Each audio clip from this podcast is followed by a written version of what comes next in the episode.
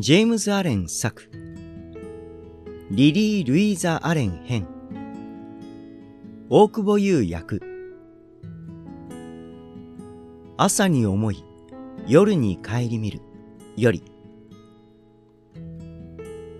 21日朝。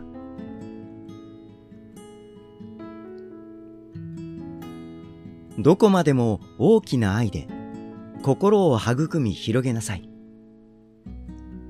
そうすれば、ついにはあらゆる像を情念、非難にとらわれず、全宇宙を全くの優しさで受け入れることができる。花が朝の光を受け止めようと花びらを開くように、真理という神々しい光に魂をもっともっと開くのだ。大使という翼で舞い上がれ。